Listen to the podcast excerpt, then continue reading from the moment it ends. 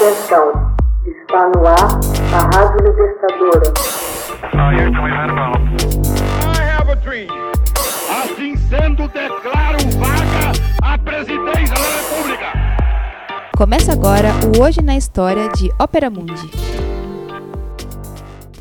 Hoje na História, 1 de março de 1692, começa a caça às bruxas de Salem. No vilarejo de Salem, ao norte de Boston, na colônia de Massachusetts Bay, Nova Inglaterra, Sarah Osborne e Tituba, uma escrava indígena de Barbados, foram acusadas em 1 de março de 1692 de prática ilegal de feitiçaria. Naquele mesmo dia, Tituba, possivelmente debaixo de coerção, confessou o crime, encorajando as autoridades a iniciar uma caça às bruxas de Salem. A onda de intolerância e fanatismo religioso que se seguiu vitimou no início quase 20 pessoas.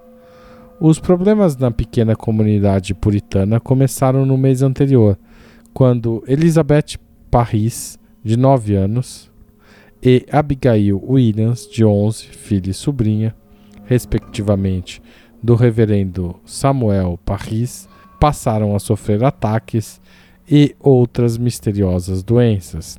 Um médico concluiu que as meninas estavam sofrendo efeitos de bruxarias. Elas corroboraram com o diagnóstico. Com o encorajamento de muitos adultos da comunidade, as jovenzinhas, às quais se juntaram prontamente outros aflitos residentes em Salem, acusaram um amplo círculo de habitantes locais da prática de feitiçaria, a maioria mulheres de meia idade, mas também diversos homens e até uma criança de apenas quatro anos. Durante os meses que se seguiram, atormentados moradores daquela área incriminaram mais de 150 mulheres e homens do vilarejo de Salem e de cidades próximas. Essas pessoas eram acusadas de práticas satânicas. Em junho de 1692, as Cortes Especiais de Audiência e de Decisões reuniram-se em Salem sob a presidência do juiz William Stoughton para julgar os acusados. O primeiro a ser julgado foi Bridget Bishop, de Salem, considerada culpada e executada na forca em 10 de junho. Treze outras mulheres e quatro homens de todas as idades foram também conduzidos ao patíbulo e um homem, Gilles Corey, foi executado por esmagamento. A maioria dos submetidos a julgamento foi condenada com base no comportamento das próprias testemunhas durante os procedimentos judiciais, caracterizado por ataques e alucinações que alegavam estar sendo causados pelos acusados naquele mesmo momento.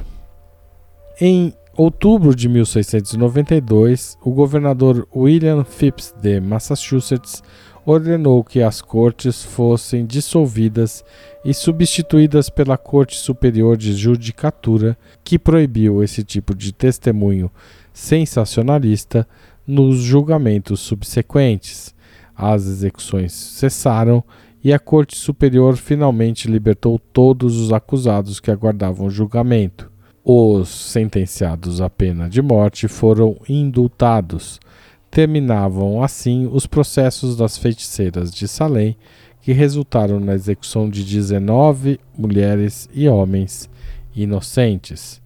As perseguições às bruxas de Salem serviram dois séculos e meio mais tarde como tema para que o dramaturgo Arthur Miller, sofrendo as intimidações do Comitê de Atividades Anti-Americanas do senador Joseph McCarthy, escrevesse a peça de teatro The Crucible, traduzido como Prova Severa, conhecida por As Feiticeiras de Salem. Encenada no início dos anos 50, eram evidentes as analogias que Miller fez entre as perseguições à esquerda americana da época da Guerra Fria com os tormentos sofridos pelas bruxas de Salem. Hoje na história, Texto original de Max Altman, locução de Haroldo Cerávulo Cereza, gravação e edição de Laila Manuelle.